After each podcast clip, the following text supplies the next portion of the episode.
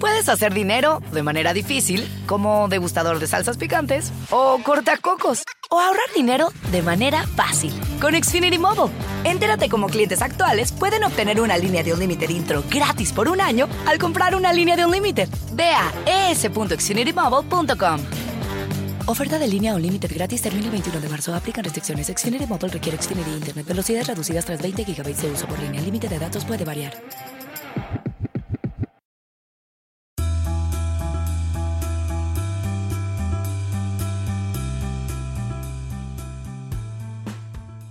Hola amigos, ¿cómo están? Bienvenidos a un nuevo episodio de Invertir Joven. Mi nombre es Cristian Arens y les doy la bienvenida. Este podcast tiene como objetivo principal ayudarte a volverte tu mejor versión a través de la educación financiera y crecimiento personal.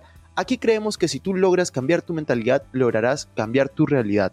Es por eso que normalmente hablamos de inversiones, finanzas personales, emprendimiento y crecimiento personal, aunque a veces hablamos de otros temas que nos causan interés. La frase de este podcast es, el dinero es un excelente esclavo, pero un pésimo amo.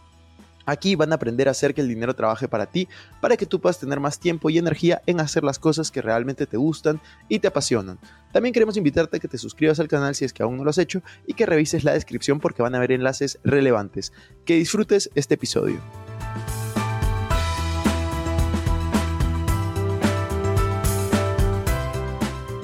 Hola Carlos, ¿cómo estás? ¿Qué tal Cristian? ¿Cómo estás? Muchas gracias por aceptar esta segunda parte de, de, de la entrevista que tuvimos. Más bien gracias a ti por venir. Estamos aquí, hemos venido a Madrid solo para entrevistar a Carlos. Ah, gracias, eres muy amable. No. Estoy súper feliz de finalmente ya hacerlo en persona, ¿no? La vez anterior fue en...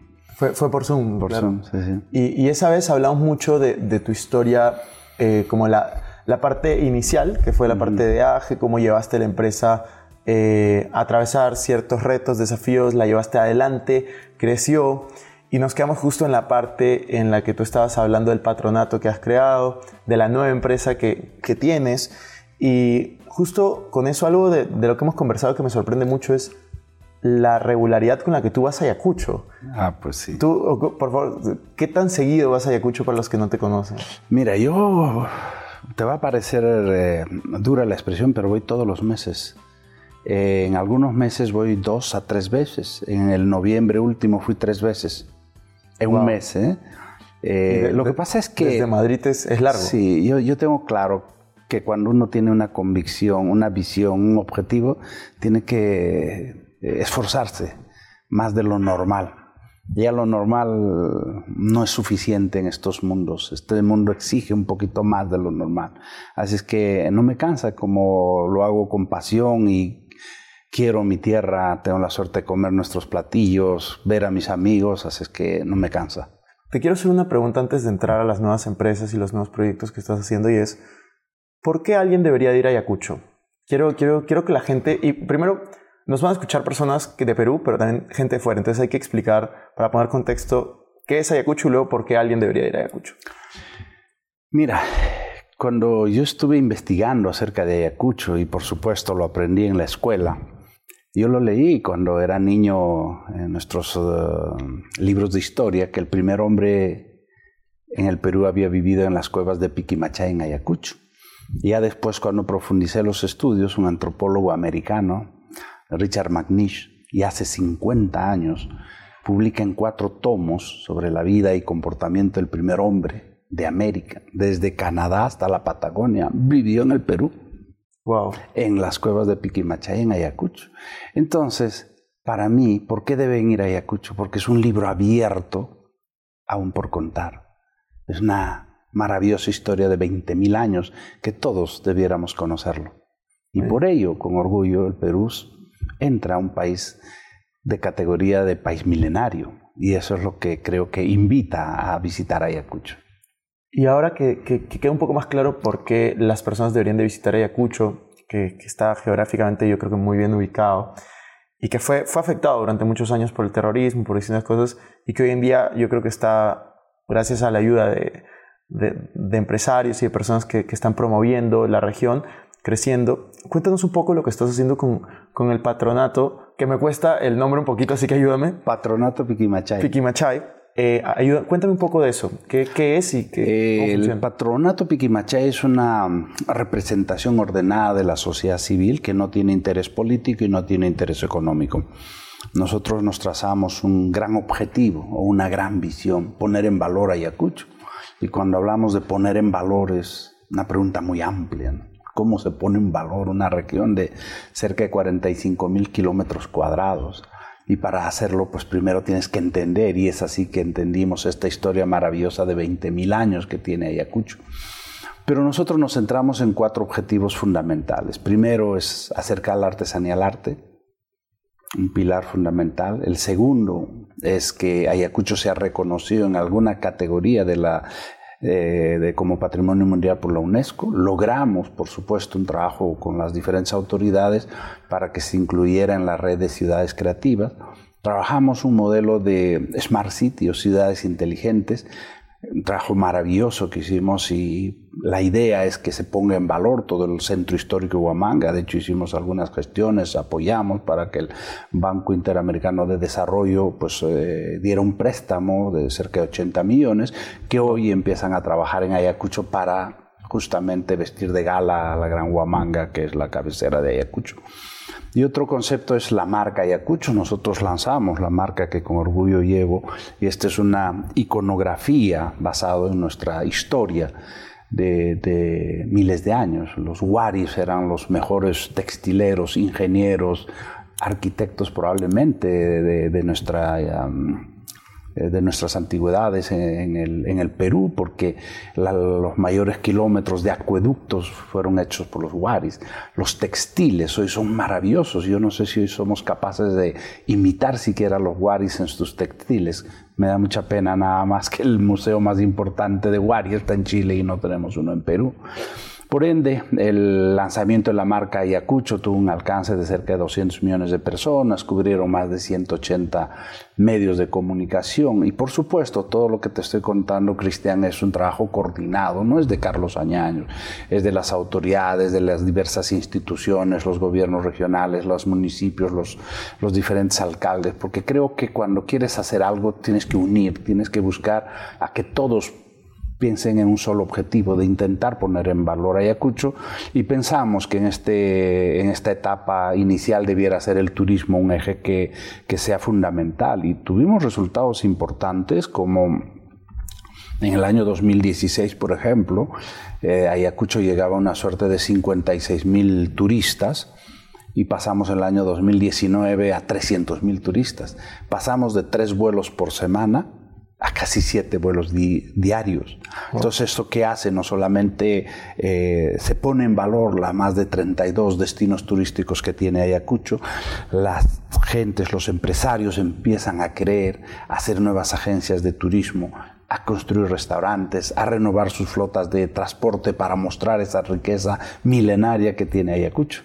Esto, esto que me comentas, Carlos, de Ayacucho me llama mucho la atención y me parece eh, súper valioso algo que también me quedé con muchas ganas de mencionar en la, en la otra entrevista y que, y que justo estábamos conversando desde el nuevo emprendimiento, pero quiero dar un poco de contexto porque en Perú siempre tenemos esta costumbre de decir de Perú es un país exportador de materias primas. Y justo veía que tú conversabas el otro día de esto y dije, quiero conversar de esto contigo. Y es, ¿cómo podemos cambiar esa afirmación de Perú es un exportador de materias primas, que, que de hecho lo es con la minería y demás, pero ¿cómo tú, por ejemplo, estás, estás cambiando esa afirmación? Yo creo que el Perú debiera añadir valor a sus productos. Eh, es el camino que yo veo de largo plazo, porque si exportamos solo materia prima, ¿no? no tiene absolutamente mucho recorrido, porque al final somos proveedores. Por ejemplo, Perú probablemente exporta los mejor cacao del, del mundo pero no hace un chocolate para exportar. Hoy ya están habiendo empresas, y el cual yo felicito y aplaudo, pero hablo del gran contexto. No debiera ser Suiza el que hace los mejores chocolates del mundo, sino Perú. Pero nos pasa lo mismo en, el café. Eh, paradójicamente, el Perú consume cerca del 70% del café importado. Solo el 30% es de producción nacional. La pregunta es ¿por qué? ¿Por qué no apostamos más? ¿Por qué no damos valor añadido? Y ahí en medio de eso, pues eh, se nos ocurrió justamente Tiapul, pensando justamente en base a que es una joya de nuestros Andes de, del Perú, que se siembran por encima de 3.600 metros sobre el nivel del mar, que se riegan con agua de lluvia, que no tienen hormonas, no tienen antibióticos, no tienen insecticidas y no tienen preservantes cómo tratamos estos productos como joyas. Y nos hemos olvidado de algo, Cristian. De acuerdo a las pruebas de carbono 14, las papas nativas datan de 12.000 años. La pregunta es quién vivía hace 12.000 años en el Perú. Probablemente el único, el hombre de Piquimachay en Ayacucho. Y nos hemos olvidado que estas papas hoy se consumen en todos los rincones del planeta. E incluso salvó a Europa de la hambruna después de la Segunda Guerra Mundial. Pero a nadie se le ocurrió convertirlas en joya y poder exportarlas. Y ese es el trabajo que estamos haciendo hoy nosotros. Ya estamos vendiendo con mucho éxito en Inglaterra. Eh, lamentablemente se acabó el stock para Inglaterra. Hoy ya tenemos presencia en México, Colombia y pronto eh, en Estados Unidos y queremos llevar nuestras papas nativas, ojalá, a muchos países del mundo. No, me parece increíble porque, de hecho, esto añade valor. Lo que tú hiciste con AGE añade valor. Yo creo que esa es una muestra de que Perú realmente no es lo que todos dicen, sino es lo que cada uno decide hacer y, construir. Entonces, eh, eso me llama mucho la atención de cómo podemos cambiar ese paradigma y sacar empresas regionales o mundiales, globales, que permitan justamente la internacionalización de, esta materia prima, pero con valor agregado, ¿no? Eh, absoluto. Yo te llevo a una reflexión. Imagínate una pecera. Dentro de un pececito rojo nadando. Y te pregunto, ¿el pez verá el agua? No. ¿Por qué no ve el agua? Porque es su medio. ¿Quiénes vemos el agua? Los que estamos fuera. Y quiero hablar de un gran amigo, Gastón Acurio. Gastón, con el perdón de la expresión, él no descubrió la comida o la cocina peruana. Se vino a España a estudiar derecho, luego a París a estudiar cocina y cuando regresó a Perú vio lo que los peruanos no veíamos, porque estábamos siendo peces. Y Gastón no solamente dignificó a los camareros, a los chefs, dignificó al Perú, dignificó a una gran nación. Yo lo que invito es a todos los emprendedores que veamos un poquito desde la abstracción no seamos peces que no vemos. Y yo siempre me pregunto, ¿por qué habría decidido el primer hombre vivir en Ayacucho, en el Perú, en toda América? ¿Será que nosotros, sus hijos, no somos capaces de ver esa gran riqueza que cobija el Perú? ¿Será que nosotros estamos siendo como peces sin ver el agua?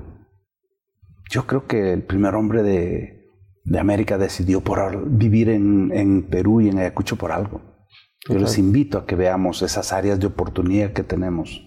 Totalmente. Yo, yo creo que eso que dices, a ver, tú has vivido afuera mucho más tiempo que yo y en diferentes lugares, eso lo vimos en la otra entrevista, pero yo he estado fuera de Perú tres años y te permite apreciar muchas cosas que, estando fuera que cuando estás no, no, te das cuenta muchas veces. Valoramos más cuando estamos fuera que los que estamos. Nos convertimos en peces.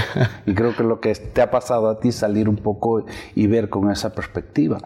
El Perú, no nos olvidemos, Cristian, que es el tercer país más biodiverso del mundo. Cuarto país con mayor cantidad de microclimas en el mundo. Y el octavo país con mayor reserva de, de agua dulce en el mundo. País es un el Perú es un país maravilloso. Tenemos más de 6.000 kilómetros de ríos navegables. Tenemos una riqueza infinita. El tema es que por las coyunturas a veces no vemos esa gran magia que cobija nuestras montañas, nuestros bosques, nuestra, nuestro alto andino y por supuesto nuestra costa también. Totalmente. Carlos, te quiero hacer una pregunta eh, que a mí me llama mucha curiosidad, te, voy a cambiar un poco de tema, pero es yo de lo mucho poco que te puedo ir conociendo, yo sé que tú eres, o sea, lo que todos conocen es el empresario Carlos, eh, con todo el éxito de las empresas que has construido, De hecho, el otro día justo conversábamos de, del balance de vida y tú me decías, no, o sea, que yo te decía que estoy trabajando muchísimo últimamente, tú decías, pues así es la vida del emprendedor, de, de, días de 14, 15 horas o más, dependiendo. Te quería hacer la pregunta de, ¿qué opinas de la frase de tener un balance de vida? O sea, ¿cómo tú lo ves y cómo tú llevas eso? Porque para acabar de ponerle contexto, estamos en tu oficina y obviamente veo la foto con tus padres, la foto con tu familia, con tus hijos. Entonces, este, por eso me da, mucha curiosidad saber cómo tú manejas eso. Eh, los balances tienen que ser gestionados por uno mismo. ¿Qué expectativas tiene? Yo tengo la suerte de ir todos los meses a Perú y comer con mis padres. Gracias a Dios, digo, almorzamos todos los días. Puedo tener el compromiso más importante de, del mundo que yo no acepto solo como y almuerzo con mis padres. Para mí dedicarle y darle su espacio hoy para mí es fundamental. Los equilibrios los va uno encontrando. Por ejemplo, primero cuando yo viajo, prima la agenda escolar o la agenda familiar. Después yo me acomodo, porque tengo que viajar mucho y, y buscar ese equilibrio. No hay equilibrio perfecto, porque también te debo decir que yo no trabajo yo me divierto. Claro. Yo la paso bien, yo disfruto lo que hago. O sea, para mí no es ningún esfuerzo quedarme o 16 o 18 o 20 horas. En el último viaje que estuve en Perú, te cuento que estuve 18 horas en actividades, disfrutando de la magia que se llama Perú. ¿Cómo puedes estar 18 horas viajando, disfrutando de todo y despierto más de 20 horas, con 4, 3, 5 horas de sueño, solo si te gusta, solo si eres apasionado. Yo, yo opino lo mismo en lo que me estabas contando, eh, de la pasión y la importancia de, de, vivir de esa manera, eh, esa intensidad, por así decirlo. Eh, me gustaría preguntarte un poco de qué es lo que tú visionas, qué es lo que tú quieres construir. Ya, ya vimos lo del patronato, ya vimos lo de Tiyaipui. Lo pronuncié bien, ¿no? Tiyapuy. Tiyapuy. sí, corrígeme porque estoy eh, haciendo mi mejor esfuerzo, pero todavía no, no he llegado. Eh, ¿Qué es lo que tú quieres construir? ¿Cómo te imaginas eh, los siguientes años que, que, se vienen? Mira, es una pregunta bastante interesante. Te voy a comentar que tuve la suerte de conocer a Miguel Ángel Cornejo hace muchos años desde sus conferencias y él vivía en México cuando también yo tuve la suerte de vivir en México y cada 15 días yo salía a almorzar con él. Siempre los viernes, cada 15 días salíamos, almorzábamos, nos tomábamos un tequilita. Y su frase siempre era, Carlos, el día que te mueras, que en tu epitafio no diga, nació, murió y nunca supo para qué vivió. Buena frase. Quiero que mi epitafio no diga eso, nunca supo para qué vivió. Quiero de verdad, ojalá desde mi espacio, intentar apoyar, intentar motivar, intentar dar ilusión, intentar dar esperanza a muchas personas, a muchos emprendedores, como por ejemplo, te cuento, de uno de los pilares que hablábamos de acercar la artesanía al arte y hace cinco, cuatro o cinco años se acercó una persona, Armando Pariona, en Lucanas, en medio de la neblina. Ayer justo me envió la foto, en medio de la neblina, lluvia, y que él se hizo un selfie conmigo y me dice, señor Carlos, ¿se acuerda de aquella época? Le dije, sí.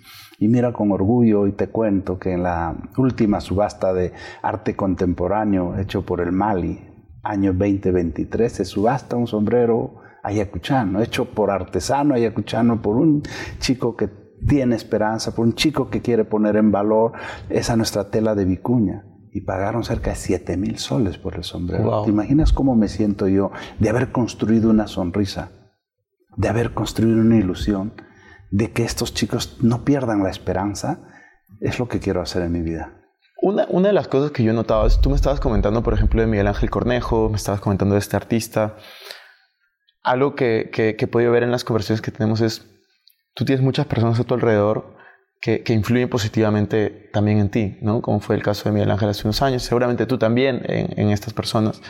¿Cómo es que tú has construido, el, por llamarlo así, el círculo de influencia que, que tú tienes? ¿Qué tan importante es para ti tener un círculo que, que te sume, que te impulse y que te haga tener esta clase de pensamientos como, como el que me comentabas del epitafio de Miguel Ángel Cornejo? Yo creo que es importante con quién te rodeas. Yo soy un emprendedor optimista. soñador, intrépido y como digo a veces hasta con una cierta dosis de inconsciencia por las cosas que hago. ¿no? Para mantener ese círculo virtuoso del entusiasmo tienes que estar con gente emprendedora, con gente soñadora y, y felizmente conozco muchas personas que son emprendedores y van construyendo permanentemente. Y ellos son los que me retroalimentan y vivimos en una especie de, de desarrollo conjunto ¿no? y de crecimiento conjunto. Y cuando hablo de crecimiento, pues por supuesto hablamos de, de, del entrenamiento, la capacitación permanente que también me interesa eh, tener.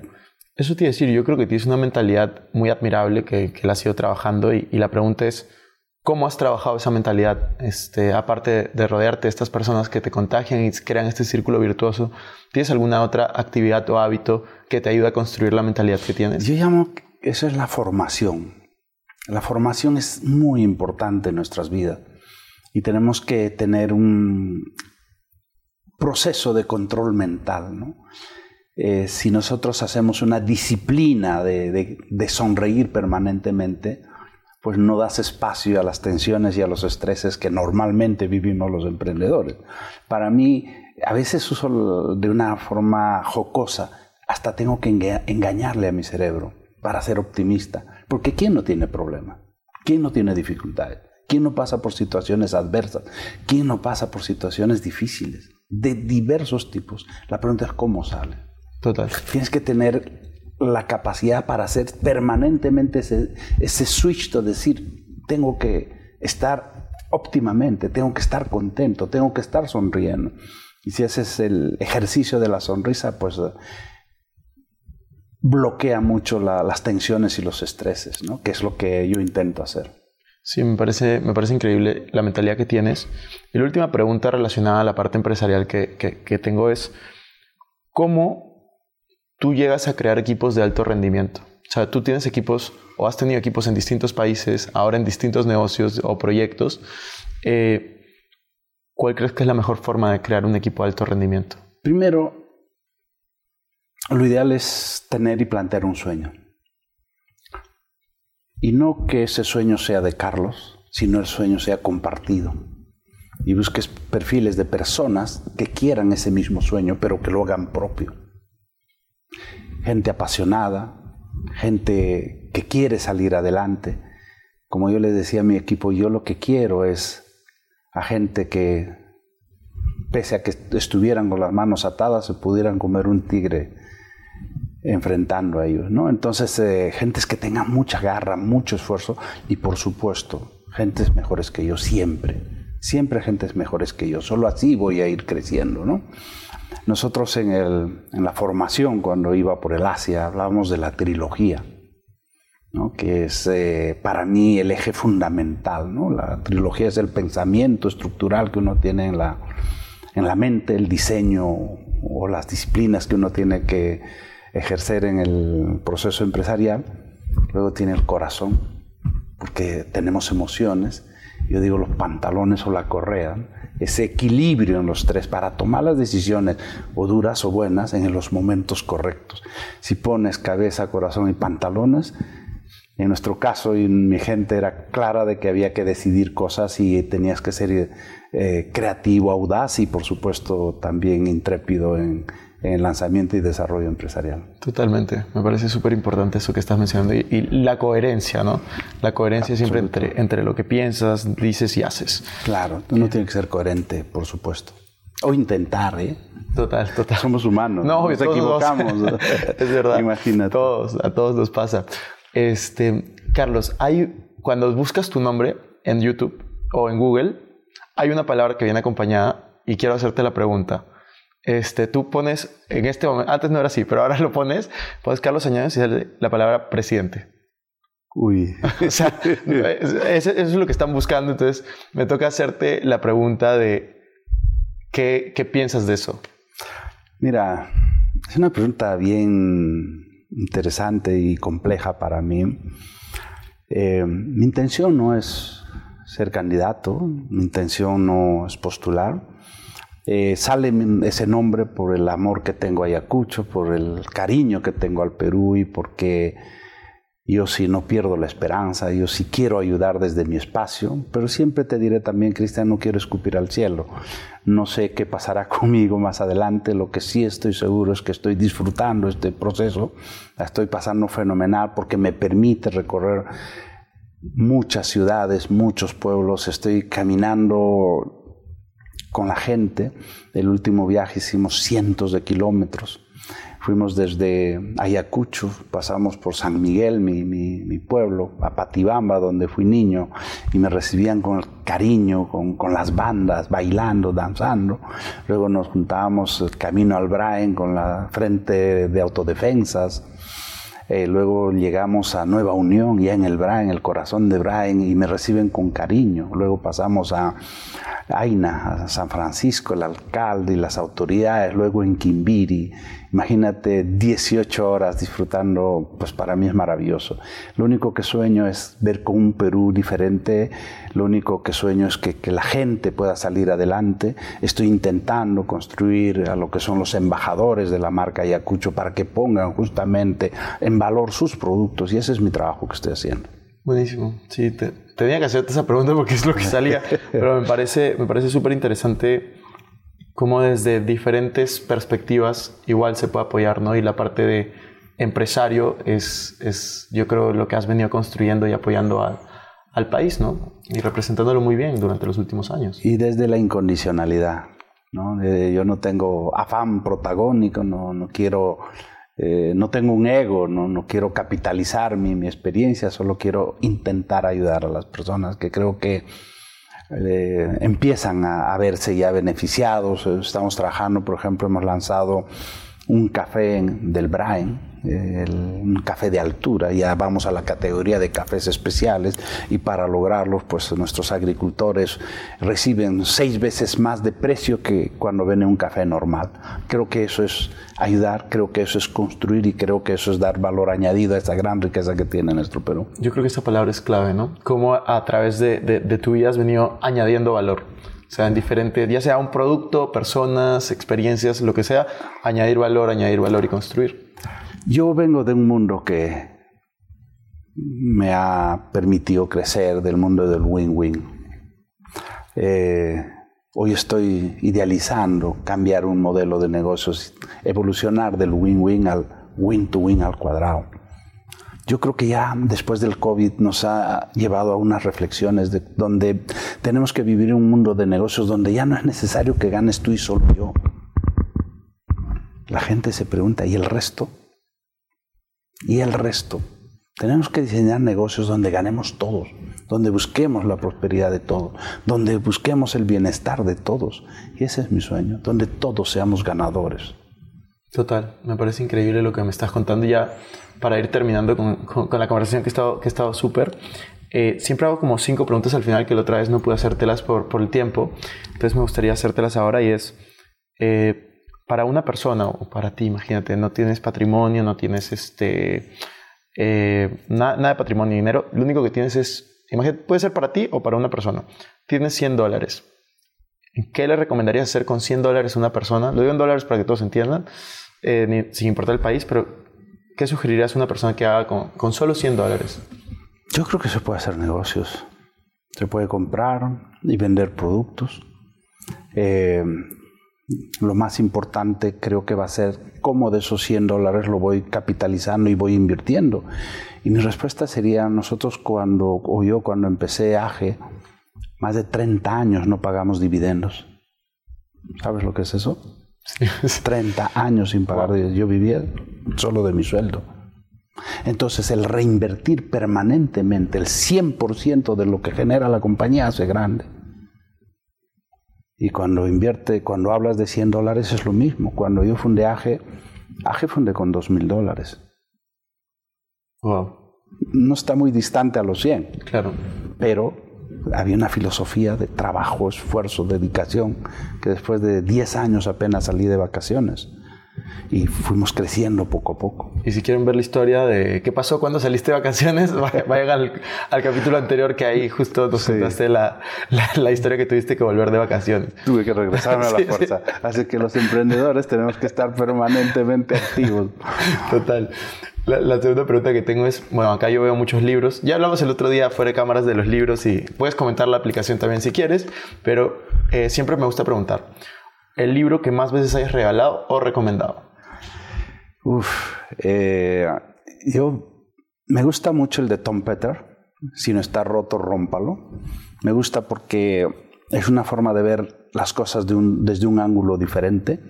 Eh, normalmente las personas vemos o estereotipamos las cosas de, una forma y creo que el salir de nuestra caja de confort, salir de nuestro espacio de comodidad son fundamentales. Ese, ese libro lo, lo, recomiendo mucho. Buenísimo, lo vamos, a, lo vamos a apuntar aquí abajo. La siguiente pregunta es, ¿una frase que te repitas mucho o que te venga a la mente? Una frase, no hay éxito sin esfuerzo. No hay éxito sin esfuerzo. Cuarto, son cinco. Cuarta pregunta. ¿Cómo te gustaría ser recordado? Como una buena persona. Como una buena persona. Genial. Y la última pregunta, esta, o sea, el podcast ya empezó llamándose Invertir Joven. Entonces, esta pregunta se la he hecho a todos mis invitados. Eh, no estoy seguro cómo, cómo la vas a responder, pero es, ¿cómo inviertes tu dinero? Vamos a poner contexto, eh, porque sé que lo invierte de muchas maneras. Entonces, en porcentajes más o menos, ¿qué porcentaje está en bienes raíces, en negocios, en bolsa, instrumentos financieros, como tú prefieras?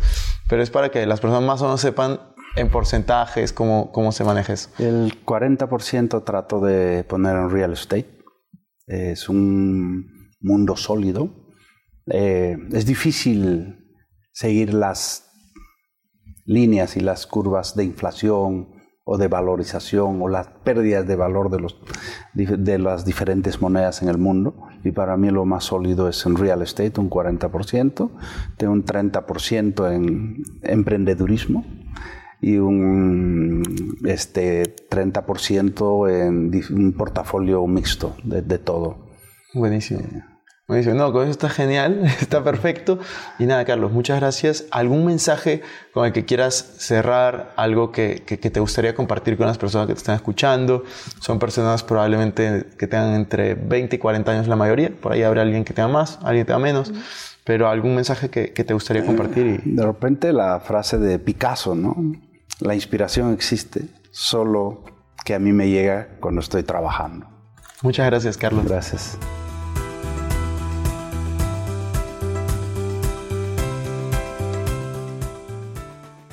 Bueno amigos, eso fue todo por este episodio. No me quiero ir sin antes invitarte a que te suscribas a mi canal de YouTube. Me puedes encontrar como Cristian Arens. En la descripción van a encontrar los links para estar conectados en mis demás redes sociales también. No se olviden de visitar nuestra página web invertirjoven.com, donde van a encontrar información de finanzas personales, inversiones y emprendimiento. También nuestra web arenscristian.com, donde encontrarán información de mis conferencias, libros y cursos. Recuerda que si te gustó este episodio, sería genial que te suscribas, dejes un review con 5 estrellas y compartas el episodio para poder ayudar a más personas. Gracias por estar aquí conmigo. Hasta la próxima semana y recuerda que la frase de este programa es, el dinero es un excelente esclavo, pero un pésimo amo. Chao, chao.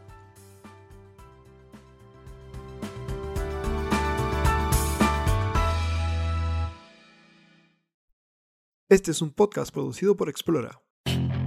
Puedes hacer dinero de manera difícil, como degustador de salsas picantes, o cortacocos, o ahorrar dinero de manera fácil con Xfinity Mobile.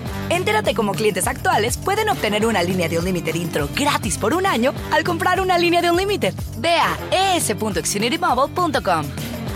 Oferta de línea o límite gratis termina el 21 de marzo. Aplican restricciones. Xfinity Mobile requiere Xfinity Internet. Velocidades reducidas tras 20 GB de uso por línea. Límite de datos puede variar.